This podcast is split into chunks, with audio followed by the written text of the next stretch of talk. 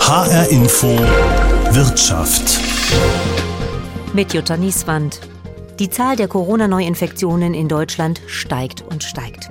Seit Tagen nimmt auch die Belastung für Ärzte und Pflegepersonal in Krankenhäusern und Altenheimen wieder zu. Im Frühjahr waren sie die Helden und Heldinnen der Pandemie. Viel Applaus und Dankbarkeit haben sie da erfahren. Sogar eine Corona-Prämie gab es vom Bund und nun die Tarifeinigung im öffentlichen Dienst mit noch mehr Geld.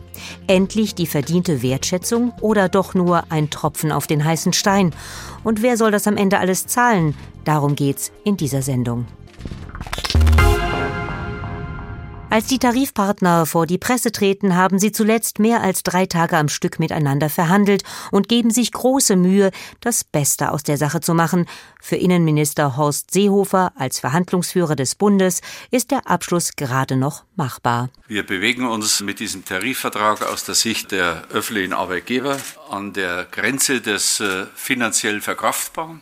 Die getroffene Vereinbarung läuft bis Ende 2022. Das gibt allen Beteiligten Planungssicherheit. Tatsächlich profitieren vor allem die Pfleger und Pflegerinnen in den kommunalen Krankenhäusern und Altenheimen vom Tarifabschluss. Ihre Löhne steigen innerhalb der nächsten zwei Jahre um 4,5 Prozent in den unteren Einkommensgruppen und um 3,2 Prozent in den höheren Einkommensgruppen. Außerdem gibt es ab März nächstes Jahr eine Pflegezulage von monatlich 70 Euro, die sich dann auf 120 Euro pro Monat erhöht. Darüber hinaus gibt's weitere Zulagen für die Intensivpflege, die Schichtarbeit und Dienste am Samstag.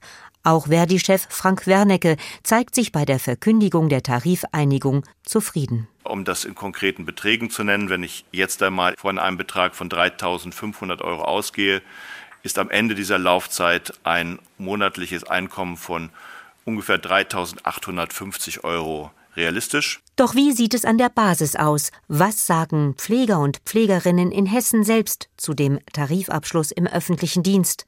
Annalisa Reinhardt ist Gesundheits- und Krankenpflegerin auf der Dialysestation im Klinikum Darmstadt. Ich denke, einerseits ist es besonders für die Pflege die Aufwertung, die schon sehr lange notwendig ist und die jetzt durch auch viel gesellschaftliche Meinung geprägt wurde. Aber ich sehe auch, dass es jetzt für die Wechselschichtzulage eine große Erhöhung gab, aber für die Nachtdienste oder die Samstagsschichten diese nicht stattgefunden hat. Aber ich denke, dass besonders die Nachtdienste und die Dienste, die man an den Wochenenden leistet, auch sehr belastend sind und besonders wenn man in ein Alter kommt, wie man vielleicht Kinder und Familie haben möchte. Und das ist noch nicht alles, was Ihrer Ansicht nach fehlt. Ich würde mir noch wünschen, dass die Arbeitsstunden im Krankenhaus oder allgemein im öffentlichen Dienst reduziert wird. Einfach weil man acht Stunden wirklich körperlich anstrengende Arbeit leistet in der Pflege und das sehr belastend für die einzelnen Personen ist. Und besonders auch die Reduzierung der Stunden, die man im Nachtdienst verbringt. Das sind je nach Krankenhaus bis zu neuneinhalb Stunden oder noch mehr. Und ich denke, genau da ist eine Entlastung dringend notwendig. Auch, dass die Pausenzeiten, die es streng genommen in der Pflege nicht gibt. Man kann diese Pause selten wirklich eine halbe Stunde einhalten und teilweise wird sie gar nicht durchgeführt und man tut nur zwischendrin schnell eine Kleinigkeit essen und trinken und dass deshalb die Pausenzeit endlich als Arbeitszeit anerkannt wird, ist auch dringend notwendig. Für die kommunalen Krankenhäuser und Altenheime ist die Tarifeinigung eine gute Sache, findet Wolfgang Heil, Geschäftsführer vom Bürgerhospital und vom Clementinen Kinderhospital in Frankfurt. Wir sind sehr glücklich über diese Tarifeinigung, weil wir in dieser aktuellen Phase im Pflegedienst eine Finanzierungszusage für die Pflegebudgets vom Bund haben. Das heißt, gesetzlich geregelt ist, alle Mehrkosten, die im Bereich des Pflegedienstes am Bett entstehen, werden zu 100 Prozent refinanziert. Und der Tarifabschluss lässt uns darüber hinaus in den übrigen Bereichen, wo Pflege arbeitet, also OP, Anästhesie in Kreissälen, auch letztendlich deutliche Verbesserungen jetzt verspüren, die zwar von der Kostenseite an unsere Grenzen kommen, wo wir aber das Ganze als sinnvoll und als notwendig erachten. Zwar werden die Mehrkosten in der Pflege zu 100 Prozent über das Pflegebudget der Krankenkassen refinanziert, allerdings müssen diese Budgets erst noch vereinbart werden, Bis dahin kann es zu Liquiditätsengpässen in Krankenhäusern und Altenheimen kommen. Insgesamt findet er den Tarifvertrag zwar grenzwertig, aber für das Bürgerhospital finanzierbar. Es gibt ja Häuser, da gehören wir zum Glück auch dazu, die in den letzten Jahren gut gewirtschaftet haben. Wir haben natürlich gewisse Rücklagen, wo wir diese Zeit, den Liquiditätsengpass überbrücken können. Also es gibt hier ein Papier vom Klinikverbund Hessen, das letztendlich die Situation beschreibt, dass eine große Anzahl von Krankenhäusern im ersten Quartal des nächsten Jahres definitiv in Liquiditätsengpässe und Probleme kommen werden. Wir gehen aktuell davon aus, dass äh, durch die auflaufende Corona-Pandemie der Gesetzgeber noch mal reagieren wird. Grundsätzlich positiv schaut auch Christine Schwarzbeck, Pflegedirektorin des Bürgerhospitals, auf die Tarifeinigung im öffentlichen Dienst. Denn schließlich soll es ja mehr Geld für die Pflege geben geben. Das ist ein erster Schritt für den Bereich der Pflege. Das gilt für die ähm, Pflegenden am Bett, auf den Stationen. Es gilt aber auch für die Pflegenden in den Funktionsabteilungen, ob es im Operationsbereich ist oder in der Anästhesie. Natürlich auch für die Hebammen ist es eine deutlich finanzielle Verbesserung und auch eine Wertschätzung es wird eine Entwicklung sein, die ähm, Zeit dauert, um dann vielleicht auch wirklich wieder daran zu arbeiten, wie kriegt man den Pflegeberuf attraktiver. Da geht es hier darum, mehr Auszubildende in den Beruf der Pflege zu bringen, aber auch Mitarbeiter in der Pflege zu halten, zumal sich die Arbeit in den letzten Jahren hier sehr verdichtet hat. Bei uns ist die Situation im Krankenhaus stabil. Wir haben grundsätzlich eine recht stabile Besetzung. Wir haben aber auch in den letzten Jahren sehr viel dafür getan, aus Ausbildungszahlen erhöht. Wir machen natürlich sehr viel Werbung auch. Und natürlich haben wir auch aus dem Ausland rekrutiert, ausländische Pflegekräfte und auch da muss man investieren. Menschen aus dem Ausland gut einzuarbeiten und in Frankfurt auch zu integrieren, hält sie für wichtig, damit sozusagen die bei der Stange bleiben. Für Holger Johansen, Teamleiter der Intensivstation im Bürgerhospital, geht die Tarifeinigung im öffentlichen Dienst ganz eindeutig in die richtige Richtung. Doch er sagt auch, wenn ich mein Team mit 80 Personen frage, dann bekomme ich auch 80 Antworten dazu. Da wird es viele geben, die sagen, das reicht noch lange nicht. Es ist aber auch so, dass ein Tarifabschluss natürlich nicht am Ende einen sehr großen Sprung da tun kann. Und ich persönlich denke, das ist eine hohe Wertschätzung im Sinne von einer finanziellen Entlohnung. Schließlich hat er wahrgenommen, dass viele Mitarbeiter das Gefühl haben, über lange Strecken vergessen worden zu sein, was eine finanzielle Wertschätzung angeht. Allerdings kann das noch nicht alles gewesen sein, meint er, denn auch die Arbeitsdichte sollte verringert werden. Das Problem ist, glaube ich, weniger, dass die Leute über Gebühr auf der Arbeit sind, aber die Dichte, die in so einer Arbeitsschicht ist, die wird einfach von Jahr zu Jahr enger. Arbeitsschichten, wo eine Pause sich immer nur in so fünf Minuten Etappen verteilt und so, das ist keine Seltenheit mehr. Ich will jetzt nicht sagen, dass es die Regel ist, aber es passiert immer häufiger. Im Prinzip warte ich da auf den 1. Januar nächstes Jahr. Da wird die Pflegepersonaluntergrenzenverordnung nochmal eine andere Aufteilung praktisch uns bringen. Das heißt, eine Pflegekraft auf der Intensivstation versorgt zwei Patienten. Dadurch ändert sich auch eine Dichte, ganz klar. Und dadurch äh, wird eine Arbeit auch wieder besser durchführbar im Sinne von dem, was man äh, gelernt hat und was man umsetzen will. Da wird dann noch spürbar werden, dass auch von der Politik, von der Gesellschaft eine Wertschätzung für den Beruf stattfindet. Ganz starke Kritik gegen die Tarifeinigung kommt vom Verein Pflege in Bewegung, der sich seit Jahren für den Berufsstand einsetzt. Markus Jogast ist stellvertretender Vorsitzender des Vereins. Herr Jogast, wie beurteilen Sie die Tarifeinigung im öffentlichen Dienst? Ja, ich würde sagen, viel Schatten, wenig Licht. Es ist natürlich so, man muss sagen, im Gegensatz zu den anderen Berufsgruppen im öffentlichen Dienst ist die Pflege jetzt hervorgehoben worden, wenn man das mal so sagen will. Das ist natürlich positiv zu bewerten. Es ist auch positiv zu bewerten, dass es für die Pflege extra Zulagen gibt Wobei ich da schon wieder sagen muss, äh, mir wäre es lieber gewesen, wir hätten einfach ganz festgeschriebene Erhöhungen für die Pflege gehabt, nämlich zu sagen, wir nehmen die Pflege einfach in der Tabelle, die es ja gibt, in höhere Gehaltsgruppen rein, weil wir so nach wie vor, wie es jetzt ist, ich habe es mal ausgerechnet, wir haben jetzt also hier die 3,2 Prozent über eine sehr lange Laufzeit, 28 Monate. Das heißt, wir haben ungefähr eine Steigerung von 1,39 Prozent pro Jahr. Und da kommen jetzt eben noch 70 Euro, später dann 120 Euro Pflegezulage hinzu. Ich denke, wir haben dann am Ende der Laufzeit ein Einstiegsgehalt für eine Pflegefachkraft von rund etwas über 3000 Euro. Und das liegt natürlich weit unter dem, was wir eigentlich benötigen, um den Beruf attraktiv zu machen. Was müsste denn Ihrer Ansicht nach in der Pflege gezahlt werden? Naja, zunächst ist es ja mal so, diese Erhöhung jetzt unterscheidet ja nicht zwischen Pflegefachkräften und Pflegehilfskräften. Das ist oft ein Problem, was die Gewerkschaft hat, wenn sie so verhandelt. Sie will das nämlich eigentlich auch gar nicht unterscheiden, sondern sie will, dass wir alle solidarisch miteinander sind. Aber es gibt ja einen wahnsinnigen Mangel an Pflegefachkräften. Das heißt, wir müssen uns ja jetzt erstmal um die Pflegefachkräfte bemühen. Und da ist es nun mal so, dass das einfach eine fundierte Ausbildung ist, die sehr viel Wissen erfordert, die aber trotzdem im Berufsleben dann eine hohe Arbeitsbelastung hat. Und ich denke, da muss man sich einfach vergleichen und wirklich in den Vergleich setzen mit Betrieben aus der Industrie und mit Facharbeitern in der Industrie. Und dann muss man sagen, wir haben das mal so umgesetzt. Also wir wären bei einem Einstieg von 4000 Euro. Das wäre gerechtfertigt für eine Pflegefachkraft mit entsprechenden Steigerungen, mit langjähriger Berufserfahrung. Aber für 3000 Euro werden Sie niemand kriegen, der diese hohe Verantwortung trägt und der dann sagt, ich äh, gehe noch in ein Drei-Schicht-System und mache mir die Knochen und die Psyche kaputt.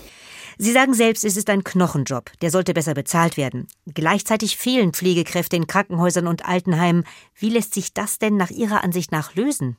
Naja, das ist ja die Krux. Das ist immer wieder dieses Problem. Es heißt immer, ja, es liegt nicht am Geld, am Verdienst, sondern es liegt daran, dass wir zu wenig Mitarbeiter haben, dass wir mehr Mitarbeiter brauchen. Aber diese Entwicklung, das haben wir jetzt spätestens gesehen seit den spanischen Pflegestellen, die geschaffen wurden. Ja, da haben wir ja gesehen, es sollten 13.000 neue Stellen geschaffen werden für Pflegefachkräfte. Und wir hatten nach zwei Jahren 1.500 davon besetzt. Also wir sehen ja, es liegt ja nicht daran, dass wir die Stellen nicht schaffen wollen, sondern wir kriegen ja die offenen Stellen, die wir haben, nicht besetzt. Und da muss ich doch irgendwann die Frage stellen, wenn ich Entlastung will, muss ich offene Stellen besetzen können. Und wenn ich sie nicht besetzen kann, ist es letztlich eine Frage des Gehalts. Allerdings ist da ja auch immer wieder zu hören, wie sollen wir das alles bezahlen? Was sagen Sie denn dazu? Ja, natürlich sind es immense Kosten, aber wir können es nicht fokussiert betrachten jetzt mit dieser Covid-Situation, sondern wir müssen ja sehen, wir haben über Jahrzehnte nicht in den Bereich das Geld investiert, was in den Bereich hätte reingehen müssen. Für den Bereich der Langzeitpflege gibt es reihenweise Untersuchungen, die das vergleichen, gerade auch im internationalen Vergleich, wo wir einfach sehen, dass wir viel zu wenig Geld ausgeben äh, für den Langzeitpflegebereich. Also das sind mehrstellige Milliardenbeträge jährlich, die andere Länder im Vergleich mit dem Bruttoinlandsprodukt und der Bevölkerung über 65 aufwenden, im Bereich der Langzeitpflege mehr aufwenden, als wir es in Deutschland tun. Ich denke auch nicht, die Pflege muss sich auch nicht um die Refinanzierung kümmern, sondern die Pflege kann nur sagen, das ist das, was wir brauchen. Und die Refinanzierung, die muss letztlich die Regierung klären, aus welchem Topf das kommt. Aber ich glaube nicht, wir können das jetzt nur aus dem öffentlichen Haushalt. Da gibt es natürlich auch zig andere Töpfe, aus denen man das rausnehmen kann. Ich sage mal, Pflegeversicherung ist so ein Stichwort. Dann würden Sie also sagen, diese Tarifeinigung ist nur ein Tropfen auf den heißen Stein für das Pflegepersonal? Ja, genau. Und das ist das, was wir, also das kann man einfach so sagen. Und das ist die Entwicklung, die wir eigentlich schon seit Jahren beobachten. Wir beobachten es immer wieder. Man will irgendwie was machen. Wir hatten ja auch mal überhaupt den Zeitpunkt, an dem die Tabelle P geschaffen wurde, also die Tabelle für die Pflege im öffentlichen Dienst. Und was man dabei immer wieder vergisst, also es gibt ja viele Mitarbeiter, die das überhaupt nicht betrifft, weil die in ganz anderen Tarifverträgen drin sind. Ich sage jetzt mal das Stichwort Caritas oder vielleicht auch bei privaten Trägern. Also das heißt, es trifft die meisten Pflegekräfte sowieso nicht. Welche Bedeutung hat der Tarifvertrag im öffentlichen Dienst denn überhaupt für die Pflegeberufe? Also ich sage mal so, es ist natürlich für die Mitarbeiter, die unter diesem Tarifvertrag sind, hat es eine Bedeutung. Irgendwann hinterher auf Zeit verzögert pendeln sich die anderen Tarifverträge dann schon immer in diese Richtung ein, weil natürlich auch der Konkurrenzdruck ja unglaublich groß ist um Pflegefachkräfte. Das heißt, dieser Corona-Zuschlag, wie er jetzt in dem Tarifvertrag steckt, der reicht auch bei weitem nicht aus? Nein, das kann auch dabei nicht bleiben, weil ich habe große, große Sorge, das ist eigentlich meine allergrößte Angst, dass viele, viele Pflegefachkräfte nach dieser Pandemie oder beziehungsweise vielleicht jetzt auch schon währenddessen sagen, ich werde meinen Arbeitsplatz aufgeben. Also ich glaube eher, dass wir eine verschlechterte Situation haben und ich glaube, dass dieser Tarifvertrag und dieser Abschluss das nicht aufhalten können wird. Doch bei allen Forderungen, die Pflege in Bewegung hier aufwirft, bleibt die Frage der Finanzierung immer noch offen. Schließlich geht es jetzt denen ans Budget, die das erstmal nach den aktuellen Regeln zu stemmen haben, den kommunalen Arbeitgebern. Burkhard Albers ist Geschäftsführer des Verbands der kommunalen Arbeitgeber in Hessen. Herr Albers, wie teuer wird die Tarifeinigung denn für die Kommunen? Ja, insgesamt ist der Tarifabschluss ein großer Schluck aus der Pulle, das muss man so sagen. Bundesweit belaufen sich die Mehrkosten durch diesen Tarifabschluss auf insgesamt 4,9 äh, Milliarden Euro. Für die hessischen Arbeitgeber im öffentlichen Dienst ist es eine Mehrbelastung von insgesamt fast 460 Millionen Euro. Allein die Entgeltsteigerung da rund 333 Millionen Euro. Die Corona-Prämie rund 72 Millionen. Die Pflegezulage kostet in Hessen 41,3 Millionen, die Intensivzulage rund 2 Millionen, die Wechselschichtzulage für den pflegerischen Bereich knapp 7 Millionen Euro und die Erhöhung der Samstagszuschläge auch fast zwei Millionen, sodass wir äh, insgesamt über eine Tarifsteigerung von rund 4,6 Prozent reden in Hessen für die Laufzeit des Tarifvertrages. Zusammengefasst heißt das also, bundesweit sind es 4,9 Milliarden Euro, für Hessen 457 Millionen Euro. Was bedeutet das für die Kommunen? Für die Kommunen heißt es, dass sie die Kosten natürlich über zusätzliche Schulden finanzieren müssen, weil andere Einnahmen äh, kann man jetzt kurzfristig nicht generieren. Das heißt, die äh, Kämmerer werden zu den Banken gehen müssen und Schulden aufnehmen. Und was heißt das für die Krankenhäuser, selbst wenn sie das letztlich von den Krankenkassen refinanziert bekommen? Also die Krankenhäuser brauchen Geld zur Liquiditätssicherung, dann von ihren Eigentümern. Das muss gegebenenfalls dann auch über Kredite zwischenfinanziert werden. Die eigentlichen Kosten des Tarifabschlusses können die Krankenhäuser bei den Krankenkassen abrechnen. Das sind aber sicherlich nur die kurzfristigen Folgen. Was heißt das denn längerfristig? Wer muss dann die Zeche sozusagen zahlen? Frau Nieswand, Sie und ich und alle anderen Steuerzahlerinnen und äh, Steuerzahler werden den Löwenanteil der Tarifsteigerung zahlen. Natürlich auch für all diejenigen, die öffentliche Dienstleistungen in Anspruch nehmen, die mit den öffentlichen Verkehrsmitteln fahren, etc. etc die Beitragszahler von den äh, Krankenkassen, die natürlich die Kosten, die in den Krankenhäusern entstehen, zusätzlich bezahlen müssen. Also wenn man so sagen will, äh, wir alle werden das bezahlen müssen. Ist das dann nicht auch die Wertschätzung, die wir gerade dem Pflegepersonal geben sollten, also vor dem Hintergrund der Corona-Pandemie, über den Applaus hinaus, den es im Frühjahr schon gab? Ich persönlich bin der Meinung, dass es die öffentlichen Arbeitgeber hart an die Grenze dessen führt, was zu verkraften ist und was lösbar ist. Wir haben erstmals überhaupt in der Geschichte äh, der Bundesrepublik die Situation, dass selbst öffentliche Arbeitgeber tatsächlich vor Zahlungsschwierigkeiten stehen. Wir haben Bereiche, in denen Umsätze nahezu vollständig weggebrochen sind. Denken Sie an den öffentlichen Personennahverkehr. Da sind die Fahrgastzahlen und damit natürlich auch die Fahrgasteinnahmen seit März dramatisch zurückgegangen. Denken Sie an die Luftfahrtindustrie hier in Frankfurt. Der große Flughafen ist ein kommunales Unternehmen. Die sind natürlich von den zurückgehenden Fluggastzahlen in erheblichem Umfang getroffen. Also insgesamt ist es ein schwieriger Tarifabschluss für die öffentliche Hand. Doch jetzt bezogen auf die Krankenhäuser und das Pflegepersonal, wie sehen Sie denn da das Ergebnis der Tarifverhandlungen? Äh, ja, ich sehe das so, dass für die Pflege tatsächlich etwas getan werden musste. Das spiegelt sich auch in diesem Tarifabschluss wieder. Für den pflegerischen Bereich ist in diesem Tarifabschluss überproportional etwas getan worden, also überproportional im Verhältnis zu den anderen. Das, glaube ich, ist gerechtfertigt, weil die Pflegekräfte schon in der ersten Corona-Welle gezeigt haben, dass sie wirklich für unsere Gesundheit unverzichtbar sind und jetzt gerade im Moment, wo die Infektionszahlen wieder rasant nach oben schießen, ist es, glaube ich, genau der richtige Zeitpunkt zu zeigen, dass außer Klatschen dann nachher auch etwas mehr im Portemonnaie hängen bleiben soll. Trotzdem gibt es jetzt bei aller Belastung, die Sie jetzt schon für die Kommunen genannt haben, Stimmen, die sagen, das ist immer noch zu wenig gewesen für die Pflege. Das Pflegepersonal müsste von Grund auf ganz anders, also viel höher vom Gehalt her eingestuft werden. Was sagen Sie denn dazu? Ich glaube, dass die Eingruppierung, die Einstufung des pflegerischen Personals insgesamt gerecht ist. Ich glaube, dass das Tarifsystem des öffentlichen Bereichs sich dadurch auszeichnet, dass es sehr stark ausdifferenziert ist und dass es die unterschiedlichen Aufgabenstellungen auch, wie ich meine, gerecht entlohnt. Das ist das eine. Das andere ist natürlich, dass im öffentlichen Bereich auch die Arbeitsplatzsicherheit nach wie vor ein großes Fund ist.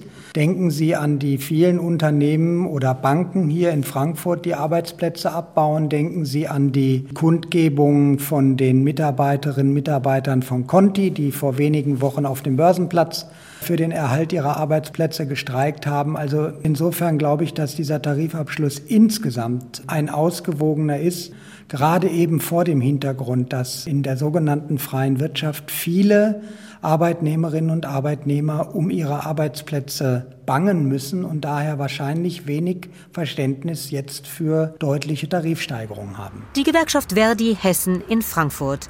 Hier sitzt Georg Schulze als Landesfachbereichsleiter Gesundheit.